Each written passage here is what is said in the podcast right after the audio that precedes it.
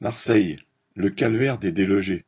À zéro heure quarante-six dimanche 9 avril, huit personnes ont été tuées par l'effondrement de l'immeuble du 17 puis du 15 rue de Rivoli suite à une très puissante explosion sans doute due au gaz. Quarante-deux immeubles ébranlés par la catastrophe et devenus dangereux ont été vidés de leurs habitants, soit plus de trois cents personnes. La plupart des évacués ont pu trouver un gîte chez un ami ou dans leur famille, quatre-vingt-dix-huit ont été pris en charge par la ville logés dans un hôtel.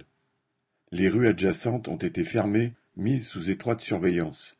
Ce n'est que casque sur la tête et accompagné d'un marin-pompier et d'un policier municipal que les habitants sont autorisés à retourner prendre quelques objets et papiers qui leur sont indispensables. Tous ont beaucoup de problèmes à gérer, ne serait-ce qu'avec leur assurance ou leur crédit. Certes, un collectif d'avocats s'est mis à leur disposition, ainsi que plusieurs associations mais les évacués sont évidemment loin d'avoir résolu toutes les difficultés, dont la principale est de trouver un nouveau logement. Dans cette galère, les sinistrés de la rue de Tivoli ont été précédés par les habitants évacués après l'effondrement des immeubles de la rue d'Aubagne, où huit personnes avaient perdu la vie le 5 novembre 2018. Suite à cela, de nombreux immeubles de Marseille ont été déclarés en péril, et leurs habitants évacués en urgence se sont retrouvés eux aussi sans logement.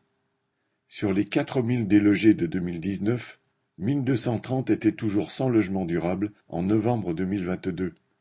Un avocat a dénoncé cet état de fait dans le journal La Marseillaise.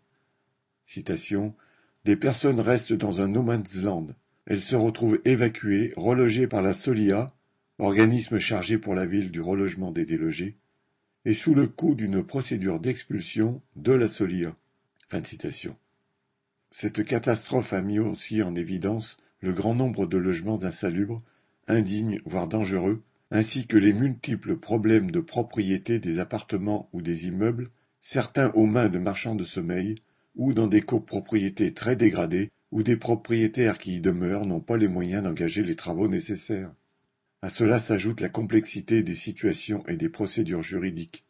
Selon une avocate de propriétaire de la rue d'Aubagne, citation, on stigmatise les propriétaires privés, mais tous ne sont pas des marchands de sommeil. On les exproprie à un prix dérisoire alors que depuis trois ans, ils auraient pu, avec les aides de l'État, réaliser les travaux de réhabilitation demandés. Même si la mairie assure la cantine scolaire gratuite et d'autres aides, les délogés du quartier de la rue Tivoli peuvent donc craindre de le rester longtemps. Une femme citée par la Marseillaise qui avait dû quitter son logement de la rue d'Aubagne et qui depuis quatre ans enchaîne avec sa fille les logements temporaires les prévient. Elle sait combien c'est compliqué et ce que vont endurer les personnes. Correspondant Hello.